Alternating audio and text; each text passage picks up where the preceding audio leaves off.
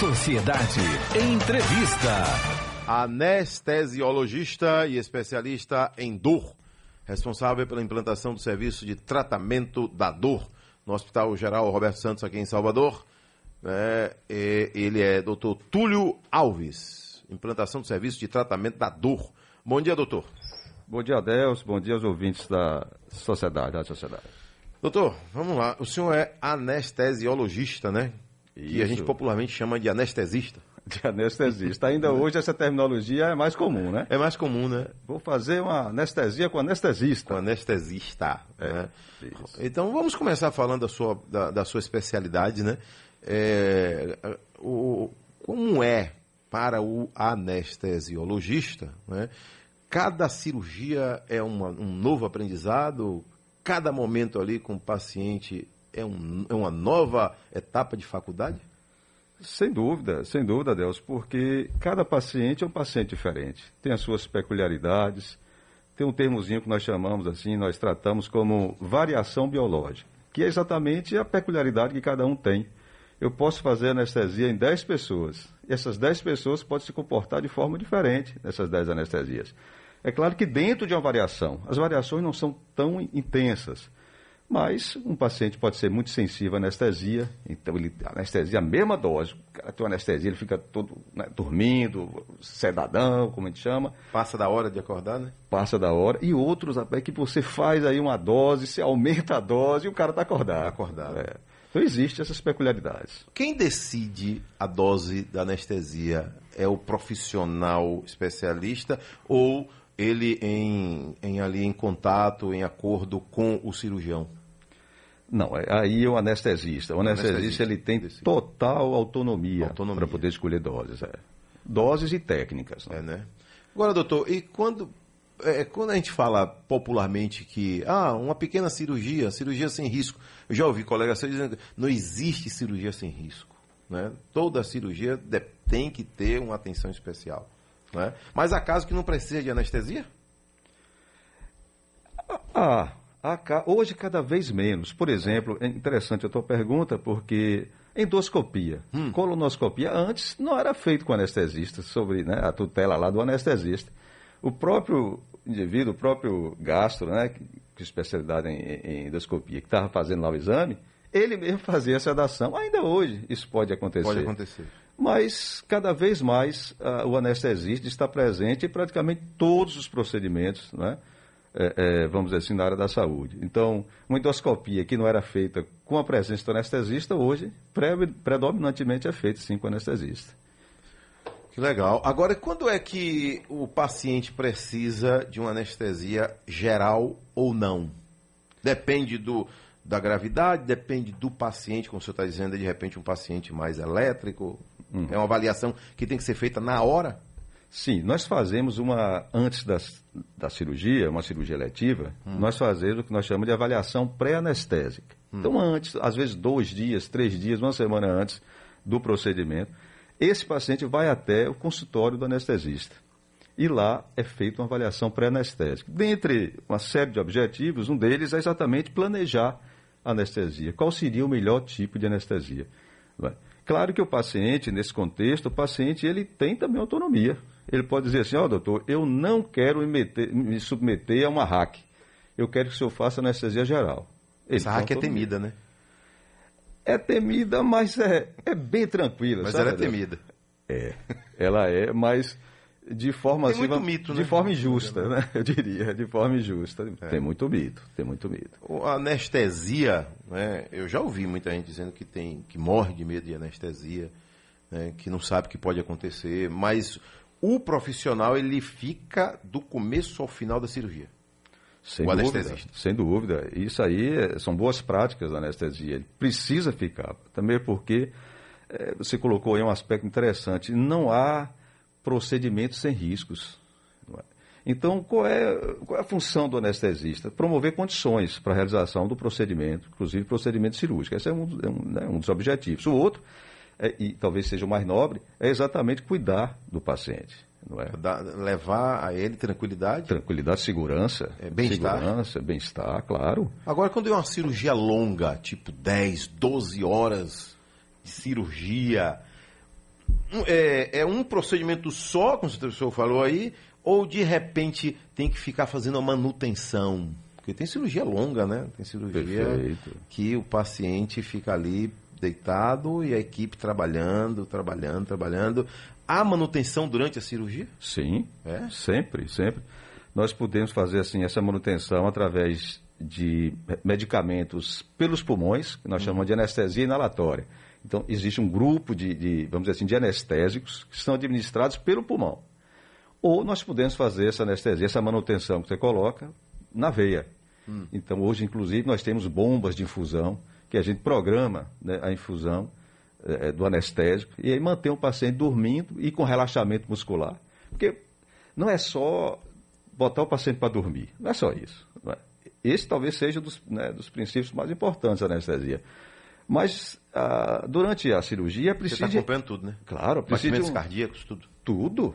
Aí nós temos os monitores, a, o eletro, né, um eletrocardiograma contínuo. A gente hum. consegue monitorar a frequência cardíaca, a pressão arterial, a saturação de oxigênio dele, um, né, um monitor chamado de oximetria de pulso, a, a, a, respiração dele com capnógrafo. Então, nós temos hoje um, um armamentário extraordinário para exatamente cuidar do paciente da forma mais segura possível, não é? Eu já ouvi relato médico que o paciente não foi operado porque estava com febre. Febre é um fator determinante? Sim, febre é um fator determinante. Às vezes, na avaliação pré-anestésica que eu citei aqui, é, um dos fatores é, mais comuns aí é o resfriado, a gripe. Não pode né? fazer cirurgia? Não Se pode. puder adiar, dia. Se puder. Porque exatamente a gripe torna as vias aéreas, os pulmões, mais reativos. Então você hum. pode ter o quê? Um broncoespasmo. Pode ter uma situação muito complicada intraoperatória. Então, se o paciente tem febre, a não ser que seja uma cirurgia de urgência. Né? Aí a gente não pode não escolher. Tem, é, não, tem. tem. jeito. Agora, é, o paciente corre risco de morrer durante a, a anestesia? Todo procedimento cirúrgico não é, envolve um risco. Envolve um risco. Todo. Eu sempre digo o seguinte: esse risco vai ser maior a depender de diversas situações. Por exemplo, eu vou fazer um determinado procedimento num paciente saudável, não tem problema nenhum. Vou fazer lá um, vou fazer uma hérnia, uma, né, uma herniorrafia, né? Lá no umbigo, ele tem uma, uma, uma hérnia umbilical, vou fazer lá uma. Simples, cirurgia, uma herniorrafia umbilical. Pronto. Um paciente saudável, ele tem um risco. Mas se eu for fazer esse mesmo procedimento num paciente que tem hipertensão grave, diabético. que é diabético, aí esse risco aumenta. Obesidade? Obesidade, que aumenta muito o risco. A idade também? Idade, idade, idade né? é um dos fatores que, que aumenta o risco. Agora, doutor, vamos lá. É, essa implantação do serviço de tratamento da dor Rapaz, o que tem de gente que sente dor, né? É.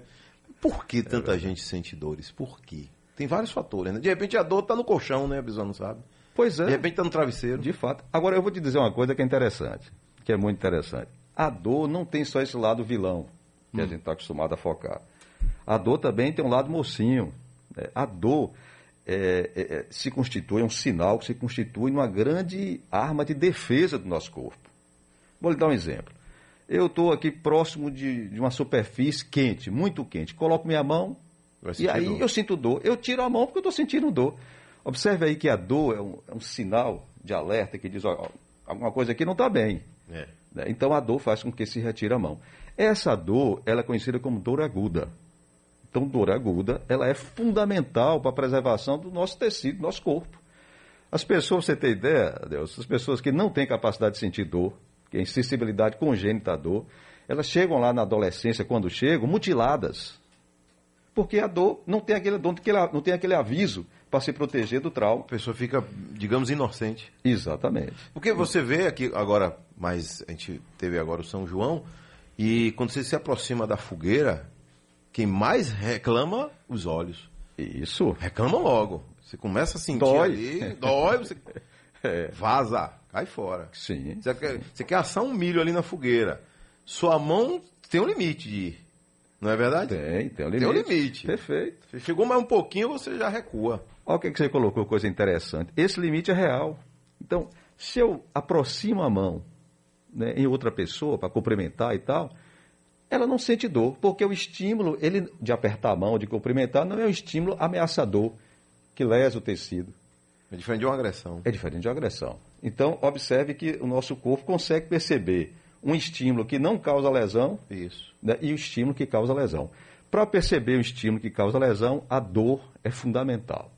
Que é diferente, Adeus, da Hum. dor crônica. Aí não. Dor crônica. Dor crônica é uma Aquela doença. dor que não passa. Não passa. O paciente sente dor por mais de três meses. Misericórdia. Ininterruptamente, todos os dias. Paciente com fibromialgia. Eu digo aqui que a pessoa não deve ter dor de estimação, né? Não deve.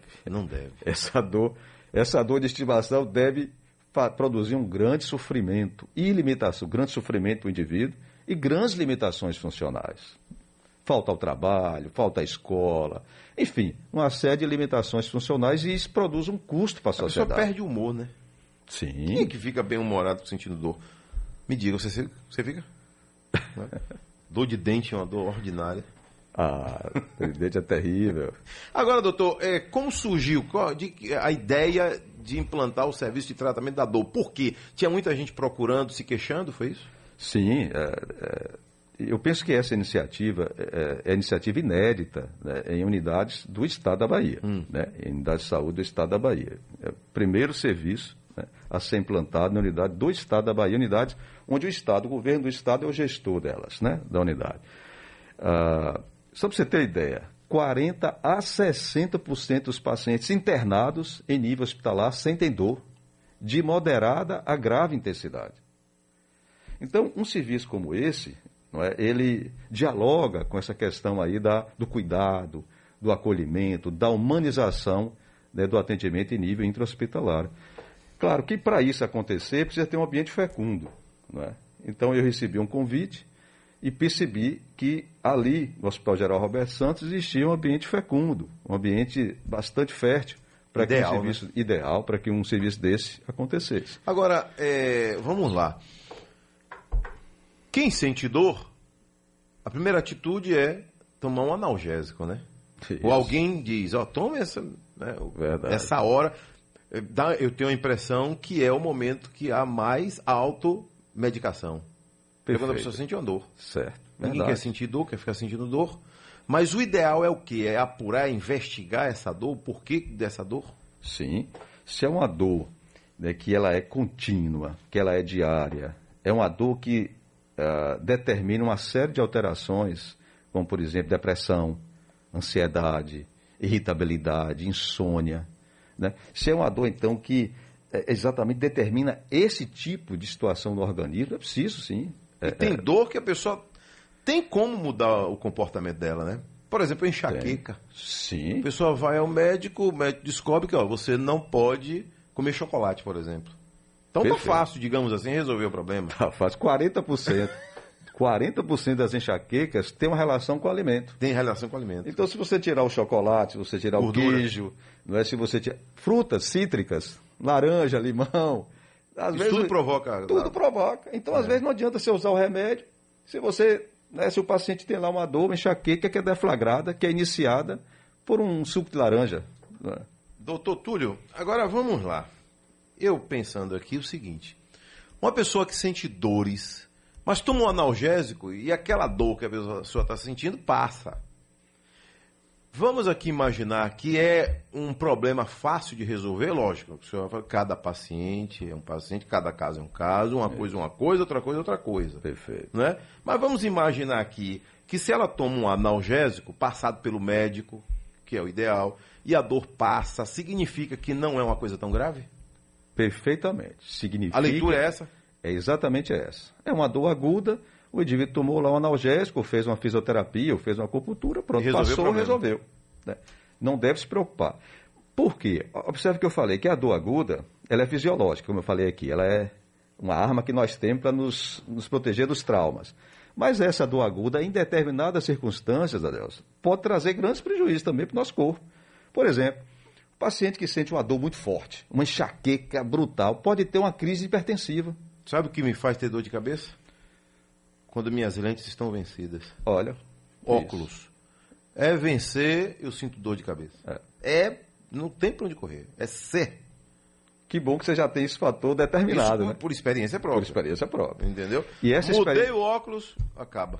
Essa experiência própria é muito importante para o médico. você dizer isso, comentar isso. Você já às- levar essas informações, né? que às vezes assim tem um colega assim que não gosta muito de ouvir, né? Mas é bom ouvir o paciente. É bom ouvir. Eu acho que a grande a grande sacada que a gente pode Quem falar esse sabe mais do aqui seu dia a dia é o próprio paciente. é o né? próprio paciente. Então, Agora, doutor, eu já ouvi um relato de uma médica dizendo o seguinte: a paciente chegava todo dia dizendo que estava com dor de cabeça, dor de cabeça, dor de cabeça. Ligar, tinha uma intimidade, ligava para a médica dizendo: olha, minha dor de cabeça não passa, não passa, não passa. Então vem ao consultório. Aí foi ouvir a paciente. Aí sabe qual a receita que ela entregou à paciente? Sabe o que tinha escrito lá? Hum. Beba água.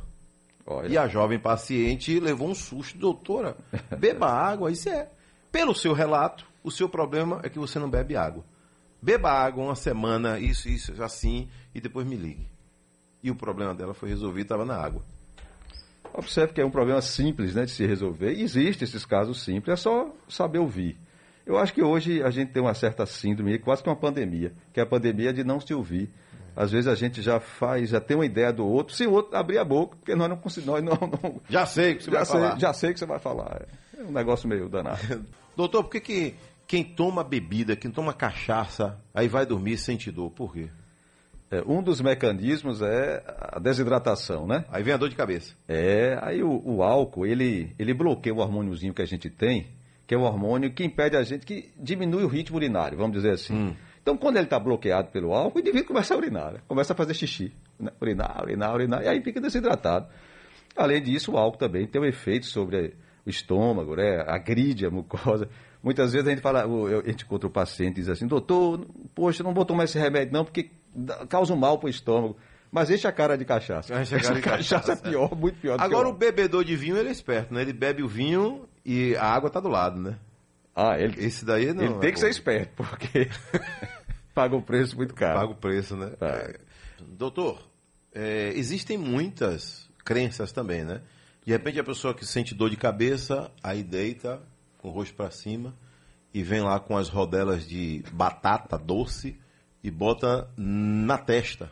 Aí, PK disse que fez, né, PK? Aí bota na testa e diz que a dor passa. Como é que é isso, doutor? Você já viu foi coisa, né?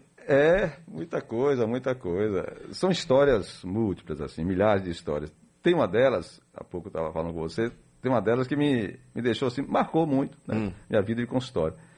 É, um paciente, ele fez uma consulta comigo, ele recebeu um tiro na perna, lesou um nervozinho e estava sentindo dor na perna. Pronto, durante a consulta, uma consulta de 45 minutos, ele esguichava na mão dele água, levou um frascozinho de óleo e tal, Sim. esguichava, a intervalos regulares, a cada 5, 10 minutos, e aquilo me encabulou. Ao final da consulta, eu perguntei a ele, por que ele esguichava Por água? que fazia aquilo? Ele disse assim, não, porque quando minha mão secava, ficava muito seca, eu sentia dor. Ó, Observe.